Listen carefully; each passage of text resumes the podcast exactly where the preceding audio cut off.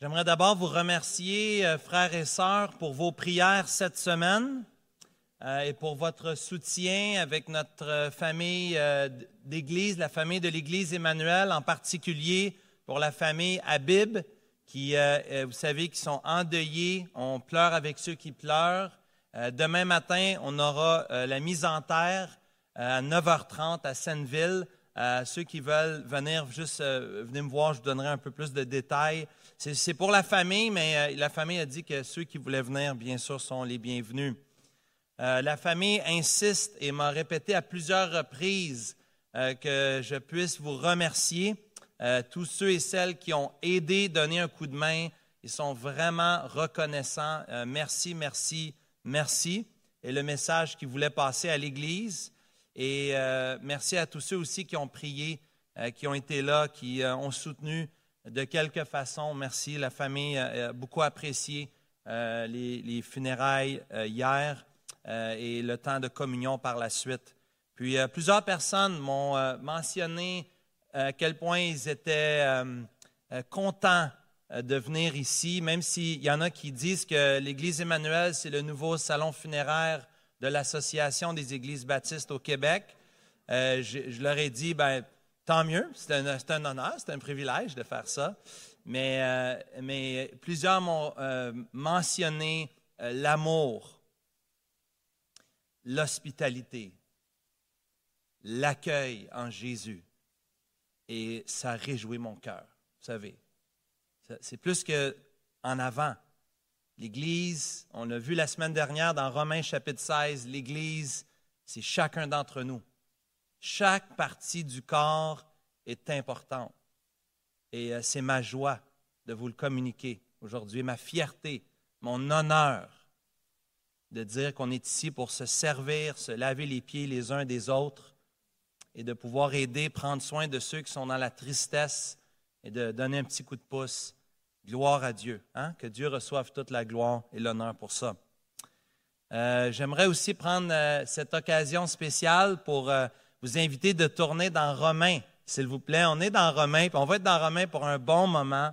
Ce matin, un message un peu plus court. On va prendre la table du Seigneur aussi tout à l'heure. Et je veux qu'on ait un peu plus de temps pour la table euh, du Seigneur aujourd'hui. J'ai pensé qu'avec euh, le retour, qu'on pourrait prendre l'occasion aussi, un temps spécial avec la table du Seigneur. Donc, Romains, je vous invite au chapitre 1. La semaine dernière, on a commencé au chapitre 16 euh, on est allé à la fin de l'histoire avant de voir le commencement de l'histoire. On est allé voir les, les 25 noms. 25 noms, peut-être une centaine de personnes représentées par euh, la liste de noms qu'on a vus dans Romains 16. L'Église de Rome, c'est comme l'Église Emmanuel, c'est les gens. L'Église de Rome, c'est des personnes, c'est des frères, c'est des sœurs bien-aimés qui ont été rachetés à un grand prix, ont été sauvés par le sang précieux du Seigneur Jésus-Christ. On a parlé la semaine dernière de la diversité d'une Église qui avait des gens de toutes sortes d'arrière-plans, de toutes sortes de milieux, comme notre Église. Des gens qui viennent de différents pays, mais qui sont unis à cause du sang précieux de Jésus-Christ. Et nous sommes une famille à cause de Jésus. Et des fois, dans une famille, il arrive ce qui doit arriver. Vous comprenez? Hein? Vous avez une famille, vous comprenez? Peut-être que vous êtes une personne célibataire aujourd'hui. Vous pouvez vous rappeler les années où vous viviez dans votre famille, vos parents. Hein? Une personne seule, il y a des veufs, il y a des veuves aussi qui ont connu ce que c'était vivre dans une famille. Mais ceux d'entre nous qui avons encore d'autres êtres humains, nous, on est sept dans notre bungalow, je peux vous dire qu'il arrive des fois qu'il y a des petites frictions. Hein? Ça arrive, je ne sais pas si ça arrive, peut-être c'est juste chez nous, peut-être ça ne vous arrive pas, mais chez nous, ça l'arrive. Et Paul a besoin de, parler à cette Église, il a besoin d'encourager l'Église à marcher ensemble d'un même pas, d'avoir un même cœur, de célébrer, oui, la diversité, les hommes, les femmes. On a vu dans Romains 16, Dix femmes. Dix femmes sur 25. Paul souligne l'apport particulier des sœurs bien-aimées et des frères, la collaboration pour l'avancement de l'œuvre de l'Évangile. Merci Seigneur pour les frères, les sœurs. Merci Seigneur pour les gens de toute nation, de toute tribu qui sont ici autour de la parole du Seigneur. Aujourd'hui, Romains 1, versets 1 à 4, on va lire ça ensemble ce matin pour voir ce que Dieu dit dans l'introduction de sa lettre de Paul aux Romains. Paul, serviteur de Jésus-Christ, appelé à être apôtre, mis à part pour annoncer l'évangile de Dieu qui a été promis auparavant de la part de Dieu euh, par ses prophètes dans les saintes écritures. Et l'évangile qui concerne le Fils, né de la postérité de David, selon la chair, et déclaré Fils de Dieu avec puissance, selon l'Esprit de sainteté, par sa résurrection d'entre les morts, Jésus-Christ, notre Seigneur. Père, merci pour ta parole. Merci pour cette lettre. Encourage-nous aujourd'hui. Parle à nos cœurs. Nous t'en prions en Jésus-Christ. Amen. Un peu comme on voit en 2023 lorsqu'on reçoit un email, lorsque vous recevez un courriel, vous voyez dans le haut du courriel, vous voyez le nom du destinataire, mais aussi de celui qui envoie le courriel. On voit ici d'emblée, comme en, en 2023, on voit Paul qui s'annonce dès le départ. Paul, Paul, le serviteur de Jésus-Christ l'apôtre, celui qui avait été mis à part pour annoncer l'Évangile. D'abord, regardons Paul. Ici, le mot esclave est employé dans l'original. En français, Louis II a traduit ça serviteur. Il a adouci le langage. L'original nous parle ici d'un esclave. Et dans notre cuisine ici, si vous allez faire un tour dans la cuisine de l'Église Emmanuel, vous allez voir cette, euh, cette écriture doulos, un mot grec qui veut simplement dire esclave. Esclave. Paul s'identifie comme un esclave. Pour nous aujourd'hui, c'est choquant, mais à l'époque, chers amis, pour les Grecs, d'être considéré, de, parler de soi-même comme un esclave, un Grec n'aurait jamais fait cela.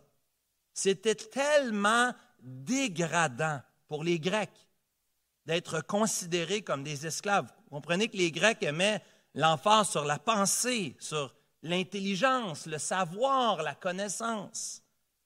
Paul, d'emblée, il donne le ton, le ton de sa lettre. En haut, le premier mot, après avoir identifié que c'est moi, Paul. Moi, Paul, l'esclave, le, serviteur. C'est son identité première et se considère comme un serviteur. Le serviteur, et vous remarquez, le serviteur de Jésus-Christ. Oui, le, ministre du Seigneur est appelé à être le serviteur de tous. On est tous appelés à se servir les uns les autres. Mais il y a un danger avec cela. Si on a la crainte des hommes, qu'est-ce qui peut arriver? On peut servir les autres pour bien paraître soi-même ou pour plaire aux autres. Paul voit d'abord ici, dans sa propre identité, lorsqu'il s'identifie aux Romains, je suis d'abord l'esclave de Jésus-Christ. Tu dis aujourd'hui esclave, moi, je ne suis pas un esclave, je suis un enfant de Dieu. Je suis le fils du roi des rois. Ça, c'est un prince, je suis une princesse, c'est une position beaucoup plus honorifique. Mais ici, Paul veut donner le ton, il veut nous pointer dans la bonne direction, il veut parler de notre attitude de cœur. Qui je suis? Quelle est mon identité aujourd'hui? et qui je sers ultimement? Est-ce que je sers les autres pour que les autres m'aiment? Ou est-ce que je sers Dieu? Parce que c'est lui l'objet ultime de mon affection, c'est Dieu. C'est Dieu que j'aime. C'est lui. C'est lui qui m'a donné ma mission.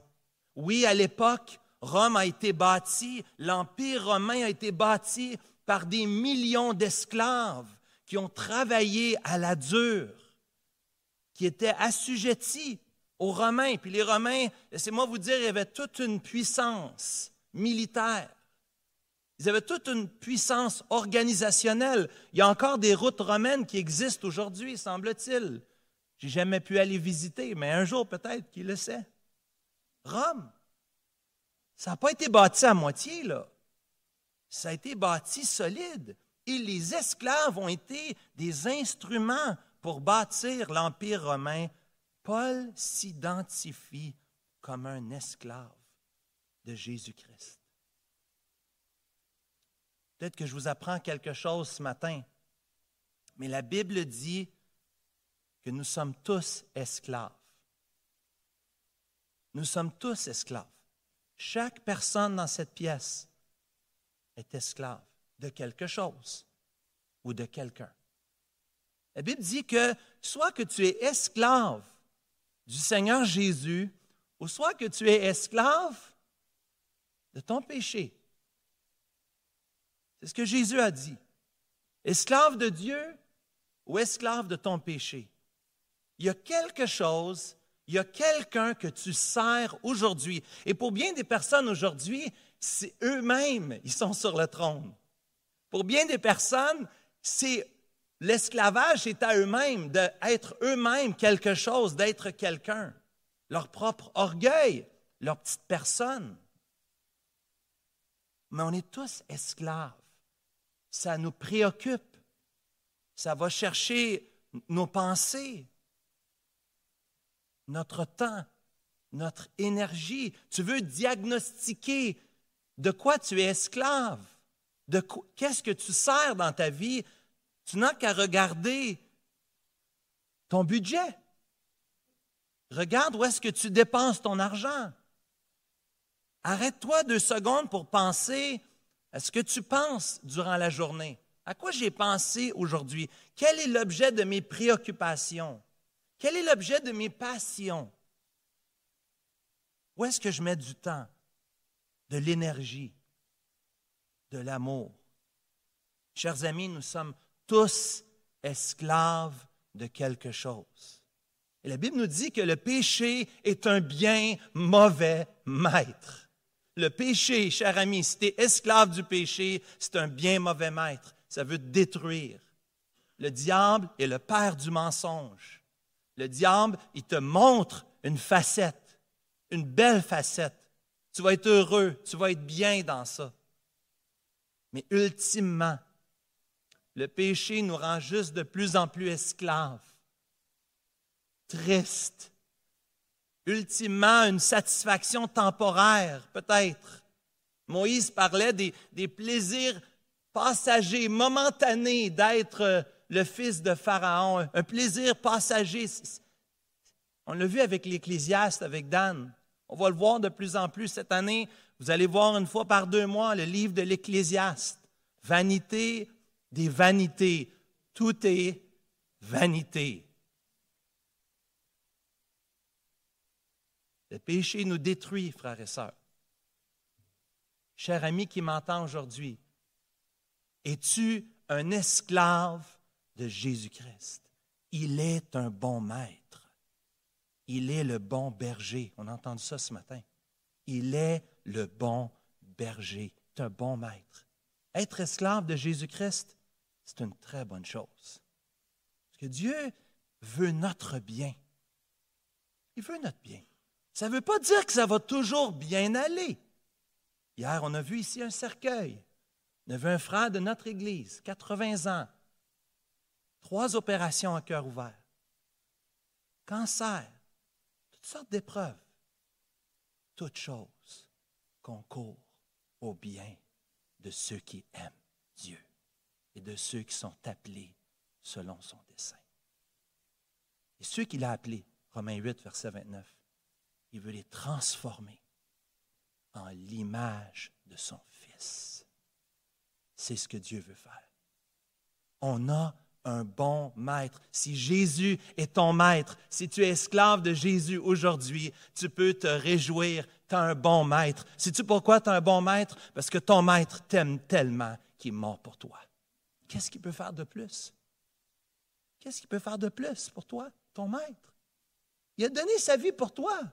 Son corps a été brisé. Son sang a été versé. On a un bon maître. Moi, je veux suivre ce maître-là. Il est le bon berger. Je veux donner ma vie pour suivre le bon berger qui a donné sa vie pour moi. Paul, serviteur, esclave de Jésus-Christ. Quel est le modèle? J'ai aimé le chant, Mathieu, qu'on a chanté ce matin. Un sauveur parfait, un modèle parfait. Il est l'exemple parfait. Bien sûr, bien sûr. Nous suivons le Maître. Le Seigneur Jésus, quelle était son attitude?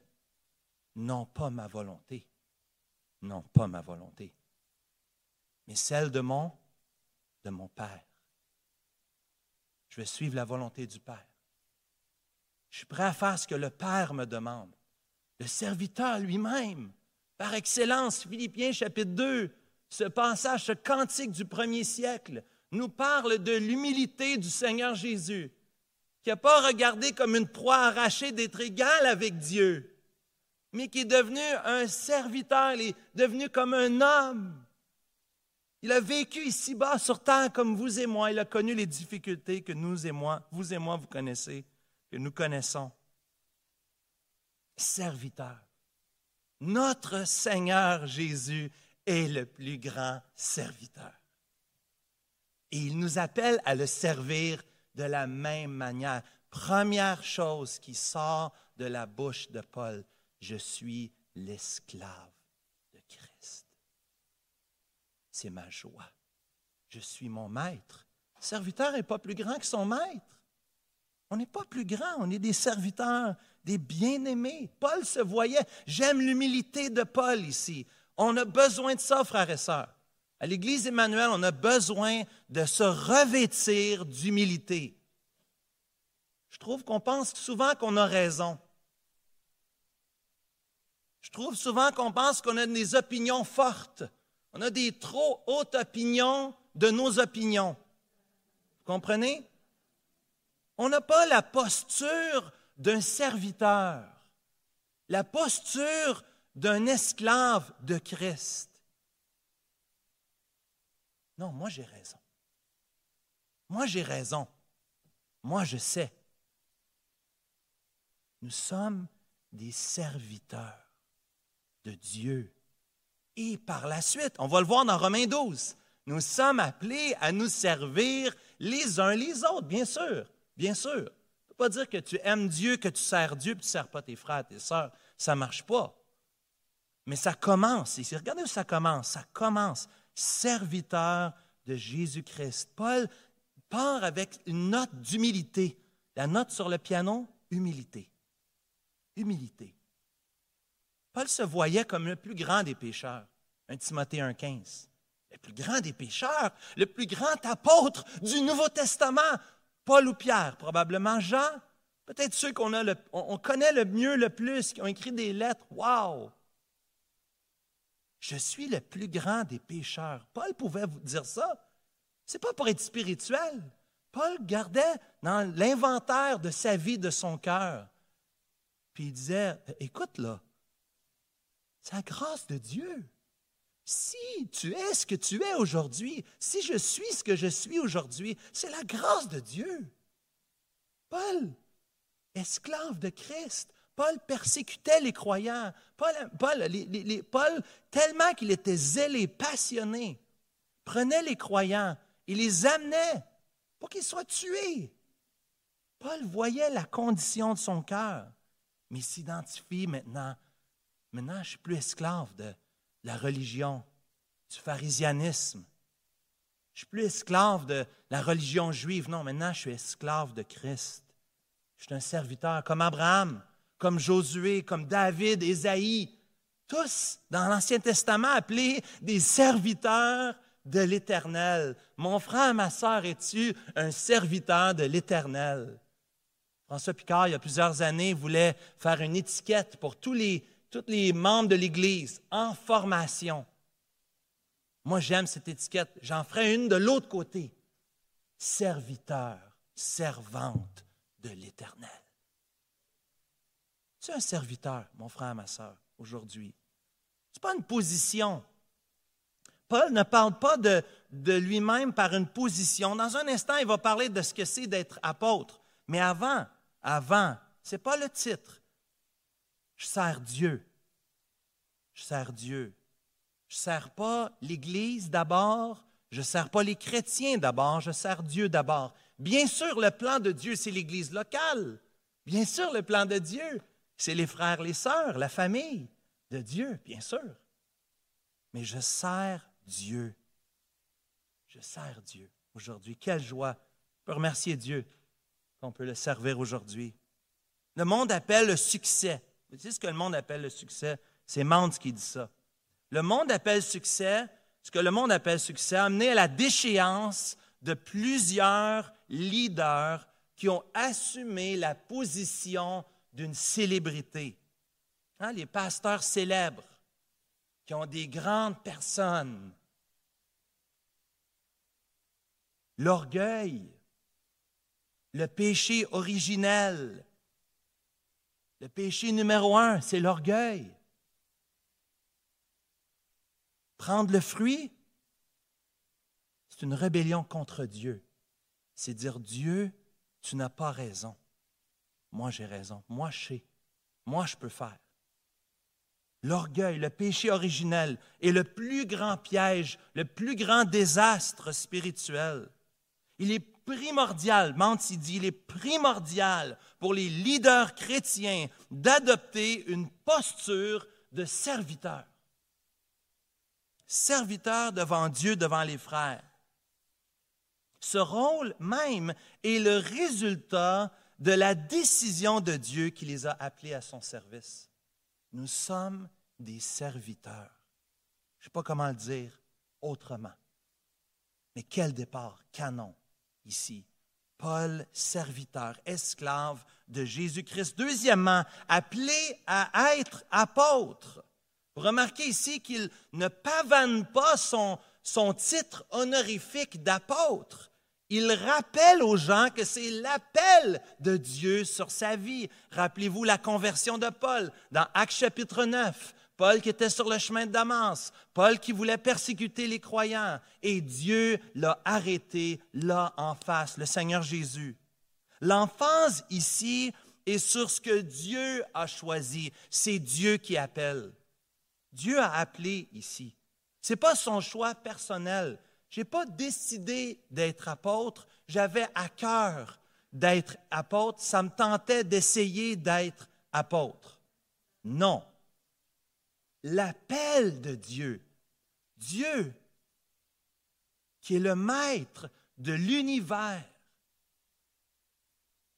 et qui se sert de ses enfants pour accomplir son plan et sa gloire le Dieu souverain.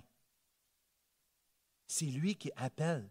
Nous sommes tous des serviteurs et servantes. Cela veut dire qu'aucun d'entre nous, aucun d'entre nous peut dire que nous sommes plus grands que les autres, puisque c'est Dieu qui nous a créés et c'est Dieu qui nous appelle, chacun d'entre nous, dans son service. Chacun d'entre nous, nous avons une responsabilité. On n'a aucune gloire là-dedans, c'est le Seigneur. Le Seigneur, c'est lui qui appelle. Paul, ici, met l'emphase sur le fait qu'il a été appelé par Dieu et c'est Dieu qui a choisi. Ce n'est pas son choix personnel, c'est même pas l'élection de l'Assemblée générale des membres non plus. Ce n'est pas les membres des églises qui ont dit Hey Paul, ça ferait un bon prédicateur, ça, on va le mettre en avant.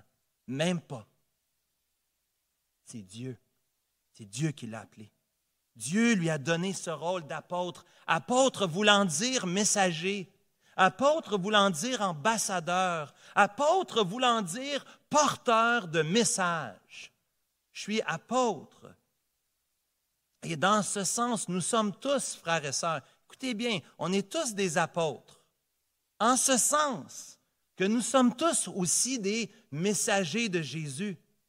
Nous sommes tous appelés à nous faire connaître et à le faire connaître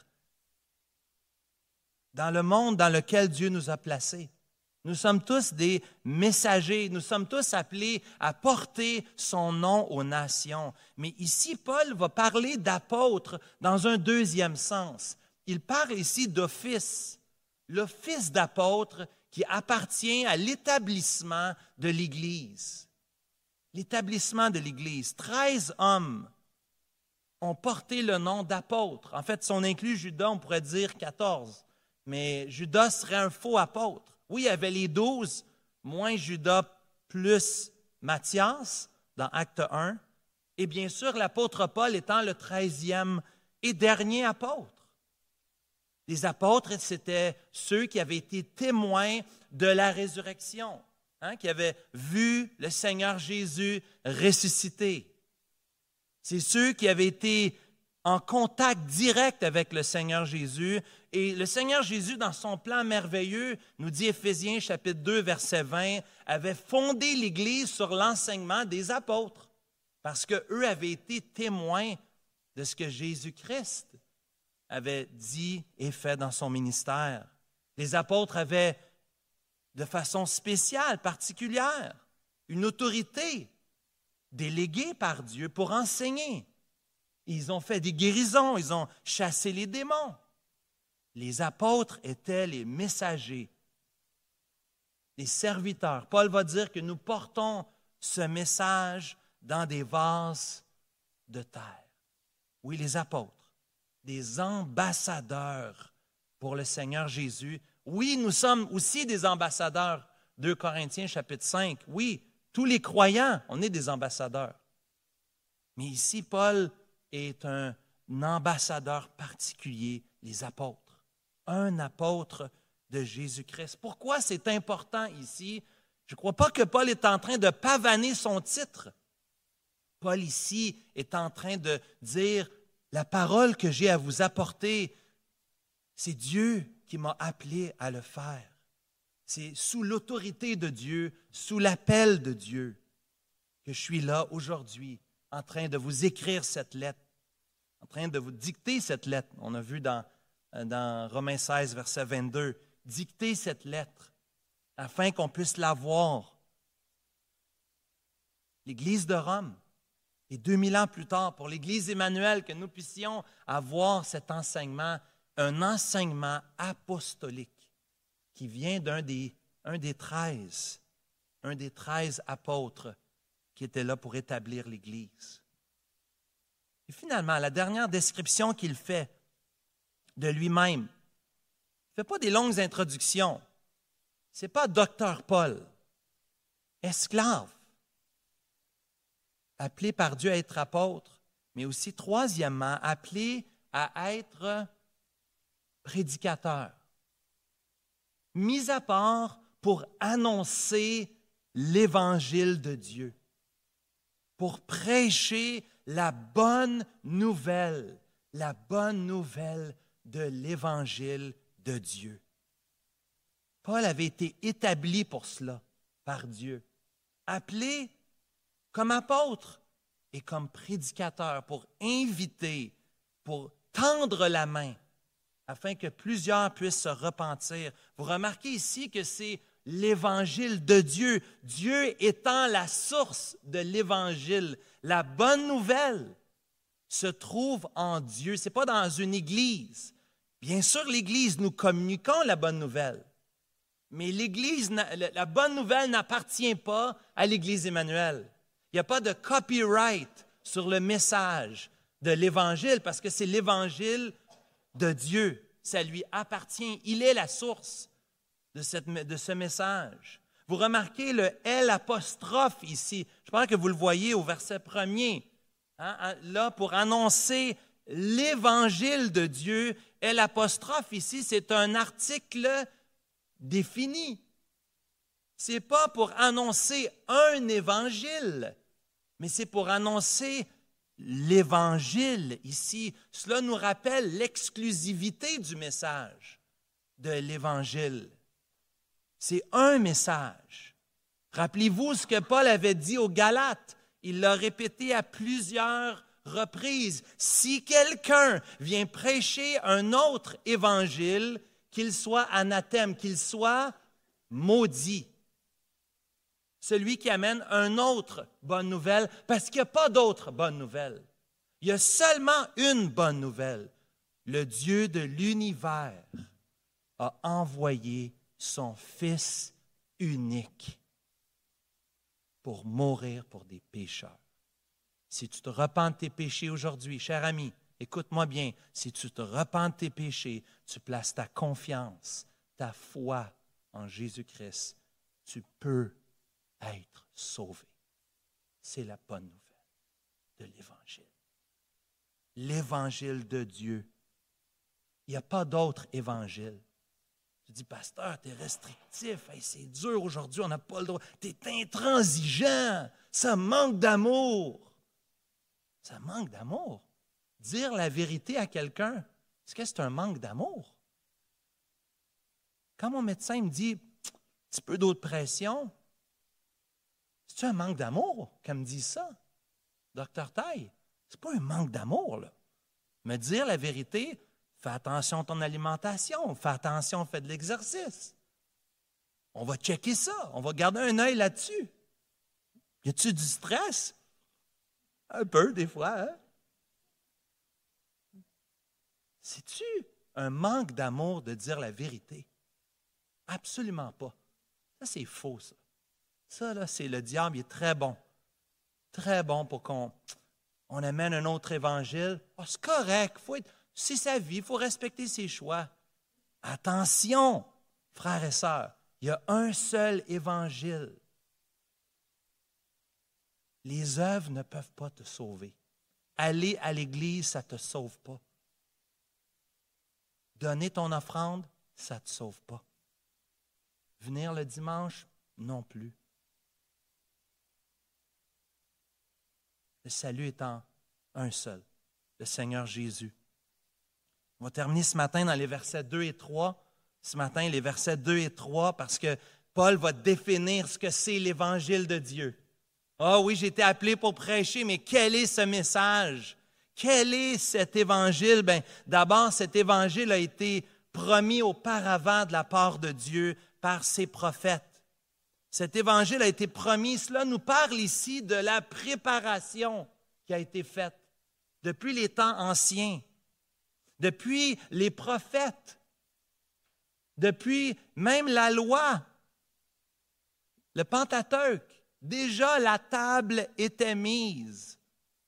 Il fallait mettre du sang autour de la porte, sinon les premiers-nés étaient tués sans effusion de sang, il n'y a pas de pardon. Ça, ça vient de l'Ancien Testament. La table est mise. Les prophètes l'ont annoncé. Les saintes écritures nous parlent du besoin de la bonne nouvelle de l'Évangile.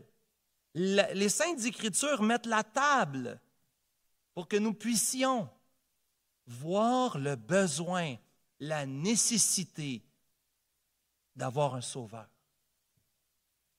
La promesse avait été faite auparavant. Cela vient de l'Antiquité, euh, l'Antiquité plutôt, et la continuité. Remarquez ici la continuité. 66 livres, vrai. 39 livres de l'Ancien Testament, vrai. 27 livres du Nouveau Testament, vrai un seul message vrai. 40 auteurs différents, le même message qui se continue, qui se construit depuis Genèse 1, verset 1. L'Évangile avait été préparé. La bonne nouvelle avait été annoncée. Paul va dire qu'on a besoin, on va voir ça un petit peu plus tard dans Romains chapitre 6 et 7, la loi elle est bonne. On avait besoin de la loi de l'Ancien Testament, on avait besoin des prophètes. La loi est bonne parce qu'elle nous montre notre péché et le besoin d'un sauveur. Bien sûr, nous avons cette promesse, cette annonce de l'Évangile. Et au verset 3, souligner le mot Fils ici. Souligner à la fin du verset 3 Jésus-Christ, notre Seigneur. Si quelqu'un te demande c'est quoi l'Évangile, si j'avais à dire un seul mot, je dirais Jésus. Un seul mot, l'Évangile, c'est Jésus. Bien sûr, il faut donner plus que ça.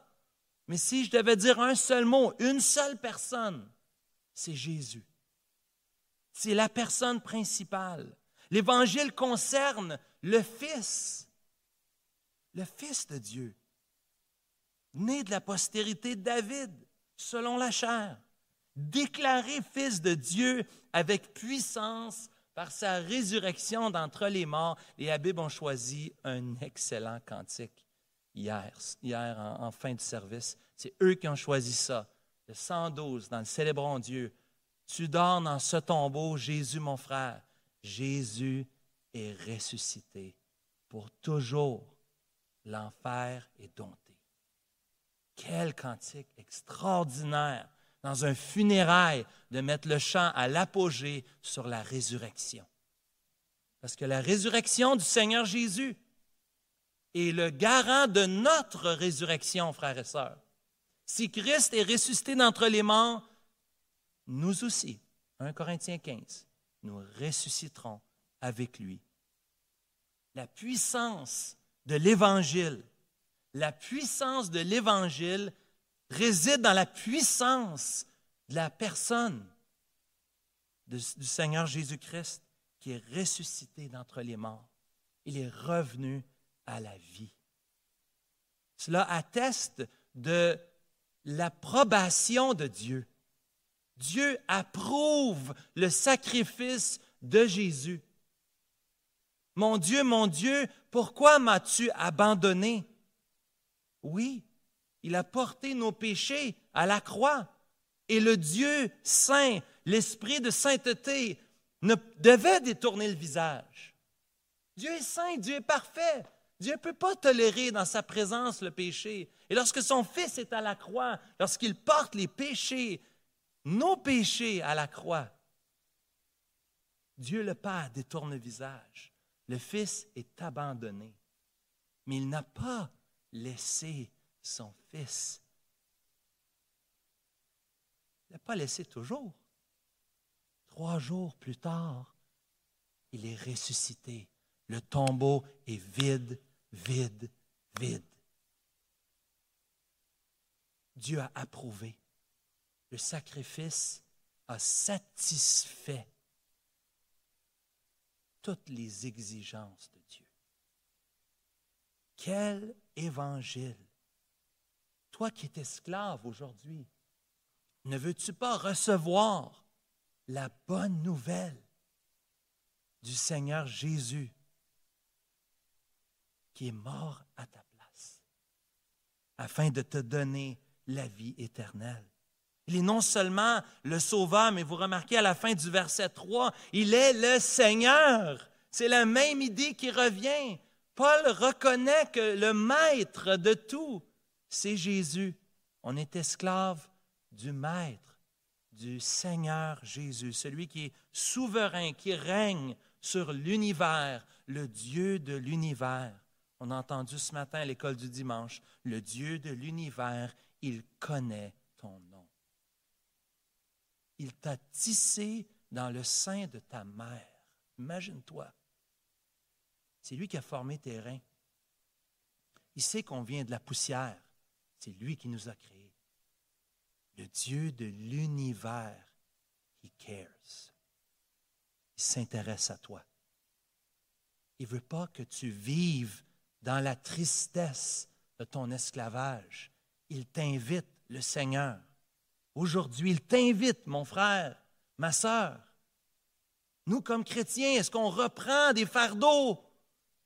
Abandonnons-les, on va prendre la table du Seigneur. Vous allez avoir l'occasion de, laisser aux pieds du Seigneur les fardeaux que vous reprenez, que je reprends Pourtant, je connais l'Évangile, mais j'ai besoin de me rappeler l'Évangile constamment, la bonne nouvelle, l'Évangile de Dieu qui concerne son Fils. Ce n'est pas parce que je suis sauvé que tout est réglé. Ben oui, je suis pardonné. Oui, j'ai la vie éternelle. Mais je suis un pécheur. On est une pécheur des pécheresses. On a besoin. On a besoin du pardon. Pardonne-nous notre Père. Pardonne-nous nos offenses, comme nous pardonnons aussi ceux qui nous ont offensés.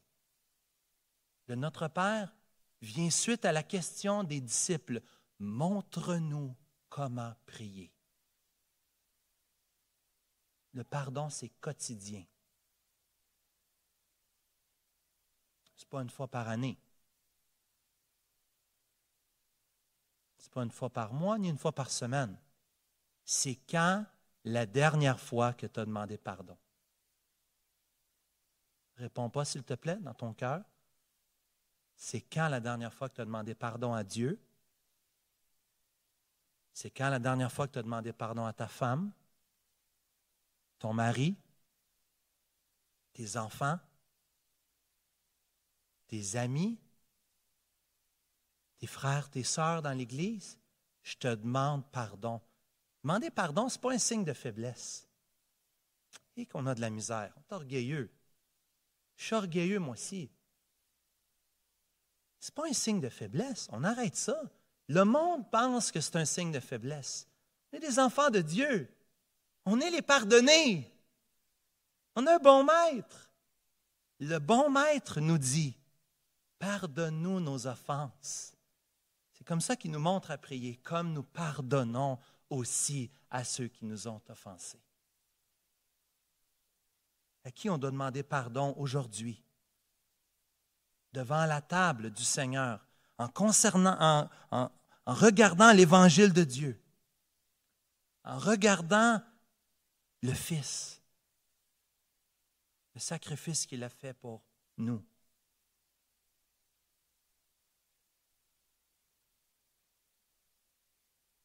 L'occasion aujourd'hui de centrer nos cœurs, nos pensées sur le Seigneur Jésus-Christ. J'aimerais inviter Mathieu à bien vouloir s'avancer avec l'équipe de louanges. Et euh, pendant qu'il s'avance, moi qu'on puisse prendre quelques instants. Je vous donner l'occasion de prier. Je vais vous donner quelques minutes. On fait ça des fois. Si tu es nouveau parmi nous, on est content que tu sois avec nous. Bienvenue. Vraiment, bienvenue parmi nous. Mais on aime, dans nos temps ensemble, on aime rencontrer Dieu. Ensemble, mais aussi individuellement. Prends une occasion maintenant. Prends l'occasion maintenant de prier dans ton cœur. J'aimerais te laisser une ou deux minutes. Peut-être que tu as des choses à confesser à Dieu avant de prendre la table du Seigneur. Prends l'occasion de le faire. Peut-être que tu as besoin de renouer. Fais-le aujourd'hui. Prends l'occasion. Prions quelques instants ensemble. Ensuite, on va voir encore.